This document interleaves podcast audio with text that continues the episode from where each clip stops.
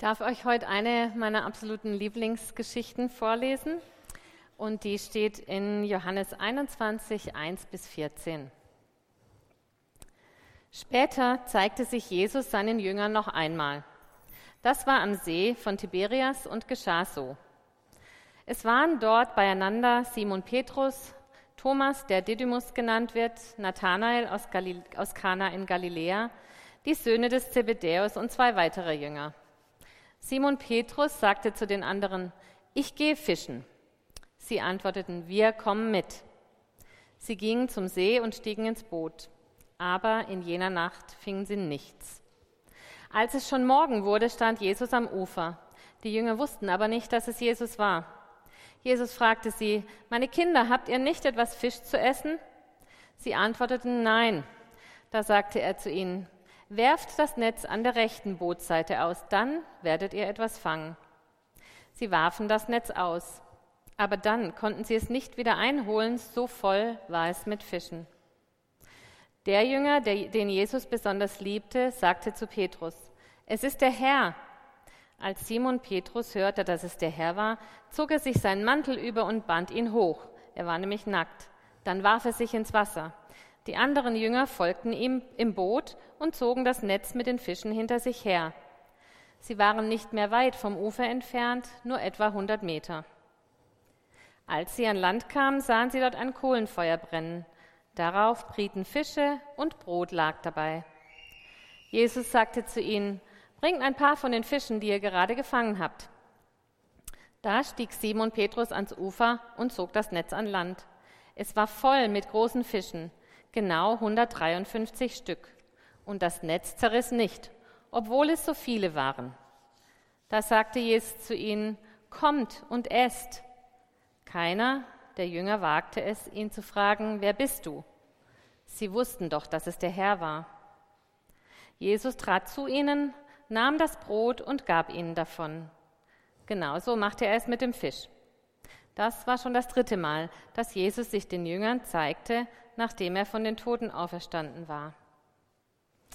Also an dieser Geschichte gibt es irgendwie ganz viele Aspekte. Man kann da ziemlich viel rausziehen und näher betrachten. Aber für mich ist das, was bei mir am stärksten ankommt, ein ganz wunderbares Bild von der Freundschaft, die Jesus mit seinen Jüngern hat. Also die Situation der Jünger ist ja da äh, die, dass sie vor kurzem die Kreuzigung von Jesus miterlebt haben, beziehungsweise vorher noch weggerannt sind ähm, aus Angst. Dann haben sie den unglaublichen Bericht von den Frauen am leeren Grab mitbekommen, ähm, dass Jesus auferstanden ist. Dann ist Jesus einigen nach seiner Auferstehung begegnet, aber es war ja noch nicht die Zeit, wo quasi der Heilige Geist da war. Also es war so dazwischen und an diesem Tag, da treffen sich die Jünger und äh, Petrus schlägt vor, ich gehe jetzt fischen. Vielleicht, ich habe gedacht, vielleicht so, weil er endlich mal wieder was ganz Normales machen will, äh, sein Alltag, er war Fischer und nach diesen ganzen verstörenden Ereignissen mal wieder so in die Spur kommen will. Und dann klappt es halt erstmal gar nicht und sie fangen überhaupt nichts und kommen ziemlich frustriert an. Und dann ist da dieser Fremde am Ufer, den sie erst nicht erkennen, der sagt, jetzt geht nochmal los. Und dann auf einmal finden, ja, fangen sie da unglaublich viele Fische. Und dann erkennen sie, checken sie, wer da steht und wer sie da in Empfang nimmt und ähm, kommen ans Ufer und das, was ich so wunderschön finde an dieser Szene, ist, dass da Jesus auf sie wartet. Der ist losgegangen, hat ein Feuer gemacht, ähm, hat Fisch besorgt, hat Brot besorgt und bereitet für sie dann Frühstück her. Ähm, also nach dieser äh, anstrengenden Nacht ähm, und von diesen ja, äh, irritierenden Ereignissen herkommt, ähm, empfängt Jesus sie als Freund am Ufer. Und ja, vielleicht gefällt mir die Szene so sehr, weil ich total gerne frühstücken gehe mit Freundinnen oder mit meinem Mann. Und ich finde es dann einfach toll, wenn wir uns gegenüber sitzen, was Leckeres zum Essen haben und uns austauschen können und so richtig mal Ruhe haben, ähm, einander zu begegnen, Gemeinschaft zu haben. Essen stiftet ja auch Gemeinschaft. Und ähm, so stelle ich mir das vor damals bei Jesus dass er sie da in Empfang nimmt und einfach ihnen zuhört und sie können bei ihm da ankommen. Ich habe vor kurzem äh, so eine Situation erlebt, da äh, habe ich das auch so wohltuend empfand, also empfunden, dass mich ein Freund einfach in Empfang genommen hat. Ähm, ich war auf einer Fortbildung und bin mit dem Zug zurückgefahren, x-mal umgestiegen, war schon den ganzen Tag, der war schon anstrengend, war schon fünf Stunden unterwegs und dann bin ich in Basel SBB am Bahnhof stecken geblieben. Da war dieses Unwetter und die komplette Zugstrecke nach Freiburg äh, gab es keinen Strom, kein Zug fuhr und äh, dann kam nur die Ansage aus dem Lautsprecher, äh, es müssen jetzt alle aussteigen, es tut uns leid, wir können nichts mehr für sie tun. Und ich dachte, oh nee, also ich war auch so völlig fertig und dachte so, äh, was mache ich jetzt? Ich weiß nicht, ob mir meine Firma eine Taxifahrt nach Freiburg bezahlt. Das schien mir dann ein bisschen hoch angesetzt. Und dann äh, fiel mir ein, ich hab, wir haben ganz gute Freunde in Lörrach. Und dann habe ich einfach äh, den Freund angerufen und er hat gesagt, ja, ich komme, ich nehme dich in Empfang am Basel-Badischen Bahnhof. Und er stand da, hat auf mich gewartet und ich dachte so, oh, ich kann entspannen und ich habe äh, ja diese, diese diesen freundschaftlichen Empfang, äh, das hat total gut. Und dann hat er mich so eine halbe Strecke nach Freiburg gefahren und da hat mich mein Mann dann abgeholt.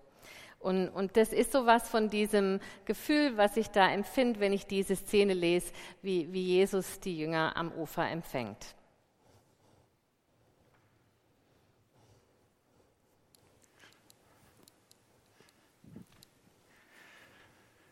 Ja, die Annette hat jetzt beschrieben ein, ein wunderschönes Frühstück gemeinsam mit Jesus und das ist bestimmt eine spannende Sache, vor allen Dingen gebratener Fisch am Morgen. Ähm, ich äh, empfinde diese Geschichte ganz anders. Und das liegt äh, an dem, was danach kommt. Und das lese ich euch mal vor. Jetzt habe ich hier erstmal einen Text von der Annette. Nein, da ist meiner. Ja. Da heißt es, als sie gegessen hatten, sagte Jesus zu Simon Petrus, Simon, Sohn des Johannes, liebst du mich mehr als irgendein anderer hier? Er antwortete ihm, ja Herr, du weißt, dass ich dich lieb habe. Da sagte Jesus zu ihm, führe meine Lämmer zur Weide. Dann fragte er ihn ein zweites Mal, Simon, Sohn des Johannes, liebst du mich? Petrus antwortete, ja Herr, du weißt, dass ich dich lieb habe. Da sagte Jesus zu ihm, hüte meine Schafe. Zum dritten Mal fragte er ihn, Simon, Sohn des Johannes, hast du mich lieb? Da wurde Petrus traurig, weil er ihn zum dritten Mal gefragt hatte, hast du mich lieb? Er sagte zu Jesus, Herr, du weißt alles. Du weißt, dass ich dich lieb habe. Da sagte Jesus zu ihm, führe meine Schafe zur Weide. Mich erinnert diese ganze Geschichte aus dem 21. Kapitel vielmehr an ein schwieriges Gespräch mit einem wohlwollenden Vorgesetzten. Wer von euch so eine Schulung für Gesprächsführung gemacht hat, der hat das vielleicht mitgekriegt, wenn man also ein schwieriges Thema ansprechen muss, dann ist es ja so, dass man erstmal eine, eine gute Atmosphäre setzt. Also schön, dass Sie gekommen sind. Ähm, haben Sie, äh, kann ich Ihnen Kaffee anbieten oder vielleicht ein Wasser oder so? Dann kommt man ein bisschen ins Gespräch und, und sagt ein paar positive Sachen über die Person. Und wenn dann sozusagen das Gefühl so einigermaßen stimmig ist, dass es nicht um, um einen reinen Anschiss geht, dann äh, kommt der Punkt, der dran ist. Und wenn ihr genau guckt, sagt Jesus zu Petrus, Simon, Sohn des Johannes. Das ist eine Formulierung, wo wir denken, naja, okay, aber das ist eigentlich eine Formulierung wie äh, Herr Ralf Berger. Ich würde da gerne etwas ansprechen. Nicht, Ralf, du, ich wollte dir noch was sagen, sondern Herr Berger, Herr Ralf Berger, Sie sind Herr Ralf Berger, ich würde gerne mit Ihnen sprechen das fühlt sich irgendwie schon anders an, oder? Wenn einer äh, einen so anspricht, also ihr müsst euren Namen dafür natürlich einsetzen. Ähm, und so ist es. Da gibt es eine Sache, die Jesus mit äh, Petrus klären will, nämlich die Sache des dreifachen Verrates. Wo Petrus sich hingestellt hatte und gesagt hatte, oh nee, ey, und wenn alle, ich niemals. Und es gibt zwei Sachen zu klären. Die erste Sache ist zu erklären, dass äh, Petrus Jesus verleugnet hat. Und das Zweite ist, es gibt zu klären, dass Petrus meint, er wäre cooler und treuer und toller als alle anderen. Und diese beiden Zähne zieht Jesus ihm. Und das ist kein gemütliches Frühstück. Das ist, finde ich, ein, ein sehr ernstes Gespräch. Natürlich eingeweiht mit einem äh, gemütlichen Frühstück, einer guten Atmosphäre. Es ist klar, dass Jesus dem Petrus wohlwollend gegenübertritt, aber es ist eine haarige Sache. Wir leben heutzutage in so einer Zeit, wo jeder jeden duzt und äh, Jesus hat dich unheimlich lieb und er hört all deine Gebete und er passt auf dich auf und äh, wir neigen manchmal dazu, Jesus als Dienstleister zu empfinden, der die Lücken unseres Lebens schließt, wo wir sie nicht geschlossen kriegen. Aber wir müssen uns auch äh, bewusst machen, Jesus ist nicht nur der Freund, der für uns gestorben ist, Jesus ist der Richter dieser Welt. Paulus schreibt, dass durch Jesus alles geschaffen ist. Das heißt, wir stehen in Jesus, dem Richter dieser Welt und Herrscher dieser Welt gegenüber. Und das ist auch eine Rolle von ihm. Und es ist manchmal schwierig, das zu lösen zwischen Chef und äh, Freundschaft. Ich denke, es ist wichtig, dass wir uns bewusst werden, wenn wir Jesus begegnen und Zeit mit Jesus zu nehmen, dass wir nicht nur dem Freund gegenüberstehen, sondern auch dem, dem die Macht gegeben ist im Himmel und auf Erden. Und dass deswegen Gespräche mit ihm, Begegnungen mit ihm nicht nur eine freundschaftliche Basis sind, sondern auch etwas sehr Ernsthaftes haben können, weil Jesus unser Chef ist. So sehe ich das ein bisschen. Also ihr seht schon, es gibt ganz unterschiedliche Sichtweisen auf diesen Text. Und äh, wir würden jetzt gerne euch was tun lassen. Also steht einfach mal auf. Ähm, es wird jetzt eine kleine äh, Phase geben, wo ihr euch dazu austauschen könnt. Ich erkläre es kurz und dann könnt ihr starten. Ähm, ihr dürft gleich aus den Reihen raustreten und genau. einfach mal mit Leuten zusammengehen, die ihr vielleicht noch gar nicht kennt, auch nicht unbedingt die, mit denen ihr gekommen seid. Und dann könnt ihr euch äh, zu dritt, zu viert fünf Minuten austauschen, was denn euer Blick auf diese Geschichte ist. Also ihr habt die jetzt gehört, vielleicht kanntet ihr sie auch schon. Und was kommt euch, euch so in den Sinn? Also eher so der Aspekt, den ich da gesehen habe mit Jesus als Freund oder Jesus als Chef ähm, oder vielleicht auch was ganz anderes. Also tretet einfach mal aus den Reihen raus und sucht euch drei, vier Leute, die ihr noch nicht so kennt und äh, fangt an, mit denen zu sprechen. Sagt vielleicht mal Hallo, wie ihr heißt, und dann könnt ihr losschießen.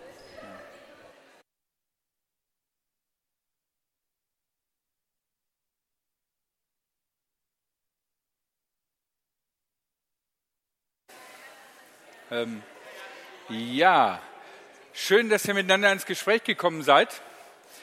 Wenn ihr gerade an einer sehr spannenden Stelle seid, dann merkt euch die Gesichter. Ihr könnt ja nach dem zweiten Gottesdienst vielleicht noch gemeinsam essen gehen. Vielleicht habt ihr gedacht oder gehofft, oh, äh, da kommen wir um eine Predigt herum. Aber es gibt noch eine Predigt, allerdings ist sie sehr kurz, aber sie hat drei Gedanken. Und die möchte ich euch äh, in der Kürze mit auf den Weg geben.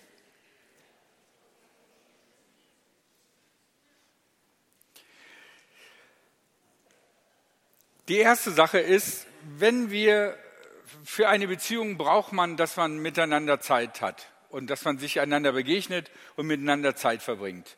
Ähm, es gibt Beziehungen, die können sehr viel Luft vertragen, kein Problem, wenn man Freunde hat, die weiter weg wohnen oder so.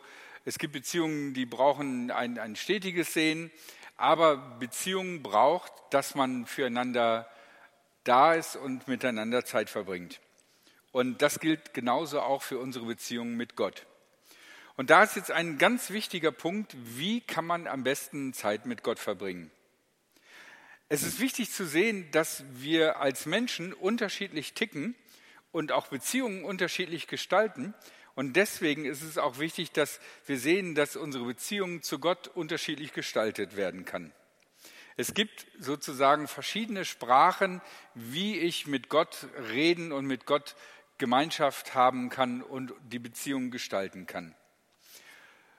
Es gibt Menschen, für die ist zum Beispiel das Tun wesentlich. Das ist zum Beispiel auch eine Sache, wie ich ticke. Ich äh, tue gerne Dinge, von denen ich denke, dass sie in Gottes Sinne sind. Und das gibt mir das Gefühl, dass ich mit Gott Gemeinschaft habe. Einfach, weil ich was tue. Das muss noch nicht mal irgendwas Frommes sein. Das kann auch sein, dass ich über die Technik, die bei uns manchmal nicht richtig funktioniert, meditiere und daran rumbastle, um, um das Optimum rauszukriegen oder so. Das ist für mich tatsächlich gleichzeitig eine Zeit mit Gott. Oder wenn ich äh, irgendwann in der Woche in die Kirche komme und die Stühle ordentlich stelle oder so. Keine Ahnung. Für mich ist das nicht nur ein Hausmeisterjob, sondern für mich ist das Zeit mit Gott. Hier, hier Kirche und so, ne? Gott, das funktioniert bei mir. Und vielleicht gibt es auch unter euch Leute, die, die sagen würden, ja, wenn ich mir überlege, wie ich Gemeinschaft mit Gott haben kann, wo ich das Gefühl habe, dass Gott vielleicht nah bei mir ist, kann es sein, dass, es, äh, dass ihr etwas tut. Es könnte auch sein, dass Wissen eine Ebene ist, über die ihr Gott begegnen könnt, dass es euch ja, einfach äh, ein total totales Bedürfnis ist, dass ihr gerne über Gott nachdenkt, über sein Wesen nachdenkt, in der Bibel lest, unterschiedliche Bibelauslegungen euch anguckt und euch interessiert, wie sehen das die einen, wie sehen die, das, die anderen das? Und ihr denkt dann darüber nach und grübelt, äh, wie sehe ich das eigentlich, wie verstehe ich das, wie definiere ich meinen Glauben, was weiß ich über Gott, was weiß ich nicht über Gott. Es gibt auch Menschen, die auf, auf dieser Schiene sozusagen eine Gemeinschaft mit Gott erleben, wenn sie darüber nachdenken, was ihr Glaube eigentlich bedeutet oder ausmacht.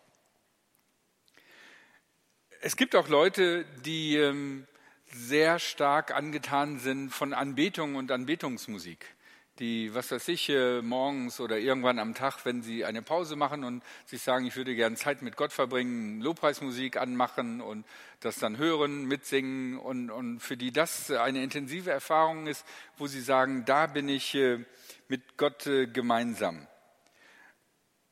Es kann auch sein, dass die Erfahrung mit anderen Christinnen und Christen zusammen sein. Eine Sache ist, die euch das Gefühl gibt, äh, hier bin ich mit Gott, hier erlebe ich Gott, weil ich mit Christinnen und Christen zusammen bin und weil ich auch erlebe, im günstigen Fall, dass diese Menschen sich anders verhalten wie Leute allgemein in der Welt und weil ich hier erlebe, dass äh, ja eine andere Offenheit ist, ein anderer Umgang miteinander eine größere Barmherzigkeit und das tut mir gut und das gibt mir das Gefühl irgendwie, dass ich bei Gott bin. Es gibt auch vielleicht Möglichkeiten, die für euch schwer zu schlucken sind und die euch äh, gar nicht irgendwie in Richtung Gott bringen. Also zum Beispiel, wenn ich mir vorstelle, es gibt ja Menschen, die würden sagen, ja, ne, und dann Sonntagmorgens stehe ich um 5 Uhr auf und dann gehe ich erstmal anderthalb Stunden, zwei Stunden in den Wald joggen. Und wenn ich da so in der Natur bin, vor mich hin jogge, möglichst eine schöne lange Strecke bergauf und so, dann spüre ich äh, die Gegenwart Gottes. Und wenn ich dann nach Hause komme, dann bin ich irgendwie total ausgetauscht. Das ist für mich ein Horrorszenario. Sowohl die Uhrzeit wie auch durch den Wald. Und da noch dumm rumlaufen. Das ist, ich weiß nicht, ey, wenn mir einer sagen würde, weißt du, Ralf, du bräuchtest Gemeinschaft mit dem Herrn, komm doch mal mit morgens um fünf joggen.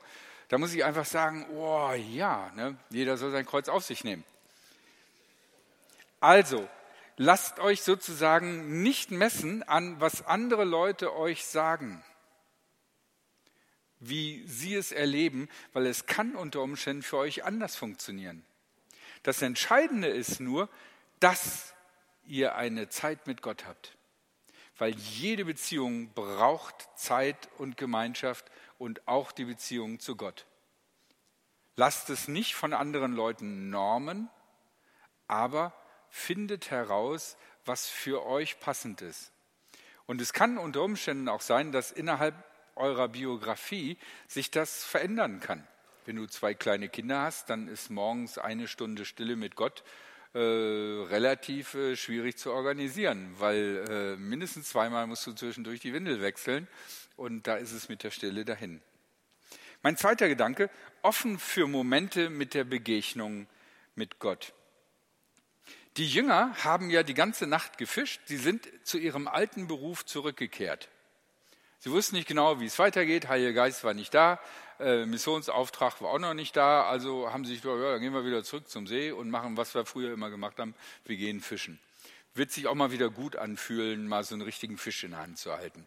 Und so sind sie also losgezogen und wie das so ist, ne, sie haben sich richtig darauf gefreut, haben in der Nacht nichts gefischt, die ganze Nacht gearbeitet und nichts bei rumgekommen. Und dann steht am nächsten Morgen so ein, so, so ein Typ am Ufer und sagt, hallo Kinder, habt ihr was gefangen? Und du denkst, boah, was für eine Frage. Du siehst ja, unser Boot ist kein Stückchen tiefer gegangen. Unsere Netze sind leer, wir sind müde und kaputt. Das Letzte, was wir brauchen, ist jetzt noch jemand, der uns vollschwatzt. Aber nein, Petrus erkennt in diesem Moment, dass es ein besonderer Moment ist und sagt, das ist der Herr. Ich glaube, wir müssen Abstand nehmen davon, dass wir denken, Gott begegnen braucht so einen besonderen so eine besondere Situation. Genauso wie wenn du dich in eine Person verliebst, nicht die Geigen spielen, genauso wenig sind heilige Momente durch irgendwas Besonderes untermalt, sondern es braucht manchmal offene Augen, um zu sehen, wo ist eine, eine Begegnung mit Gott möglich, wo ist ein Moment, den Gott dir gibt, wo du etwas in seinem Sinne tun kannst. Ein kleines Beispiel, ich ähm, komme aus dem Ruhrgebiet und deswegen esse ich natürlich super gern Pommeswurst mit, Pommes mit äh, Currywurst, also Pommes-Schranke mit Currywurst. Und äh, das haben nicht die Berliner erfunden, das glaube ich nicht, sondern das kommt aus dem Ruhrgebiet. Nur die Berliner meinen immer, sie hätten alles wichtig erfunden. Und ich finde es eigentlich total gemütlich, Mittag zu essen im Industriegebiet. Also im Industriegebiet irgendwo, wo die LKWs langfahren und so, da an einer Pommesbude zu stehen, die in so einem Wagen aufgebaut ist und, und äh, Pommes-Schranke C-Wurst zu essen, finde ich, ist einfach entspannt. Das ist einfach schön. Da kann man abspannen. Und äh, ich bin vor einiger Zeit bin ich mal also eine Currywurst essen gegangen an so einer Bude und äh, ja war irgendwie vielleicht ein bisschen zu spät. Also es war kein anderer Kunde da. Und ich bin mit der Frau, die da die Pommes gemacht hat, in ein Gespräch gekommen. Ich habe gedacht, äh, rede ich ein bisschen mit ihr, dann äh, wird sie die Pommes nicht so schnell raustun, weil ich hasse schlabberige Pommes. Und wir haben uns so unterhalten und ich weiß nicht wie, irgendwie fing die mir dann zu erzählen, was für große Sorgen sie sich um ihren Sohn macht, der in der Pubertät ist und der anfängt Scheiß zu machen, der äh, besoffen nach Hause kommt, der, der, der Schule schwänzt und so und, und, und sie nicht weiß, wie sie damit umgehen soll. Und einmal haben die Bullen ihn sogar schon nach Hause gebracht und, und sie fühlte sich vollkommen hilflos und machte sich so große Sorgen. Aber klar, in dem Alter, wenn, wenn die Kids so 15, 16 sind, dann lassen sie sich auch nicht mehr von Mutti was sagen. Und das hat sie mir so alles erzählt und ich habe überlegt, was für eine skurrile Situation. Ne? Da, da, willst du eigentlich Pause machen, eine, eine, Currywurst essen und dann erzählt dir jemand äh, äh, seine Sorgen. Und dann habe ich überlegt, was ist das eigentlich irgendwie, dass, dass die mir einfach so erzählt, wo sie gerade Sorgen macht und wo sie merkt, dass sie aus eigenem Handeln nichts tun kann. Und dann da habe ich einen Vorteil, weil ich ja Pfarrer bin. Das heißt also, ich habe eine Entschuldigung dafür. Ich habe gesagt, entschuldigen Sie, ich, was ich jetzt sage, mag Ihnen vielleicht schräg vorkommen, aber ich bin halt Pfarrer von Beruf. Ähm, würde es Ihnen was ausmachen, wenn ich für Sie bete? Und dann hat sie im ersten Moment ein bisschen komisch geguckt und, und, und dann hat sie Ja gesagt. Und dann habe ich für, für die Frau gebetet. Und äh, ja, und dann habe ich meine Pommes Currywurst gegessen. Ne? Habe die Frau auch nie wieder gesehen oder so.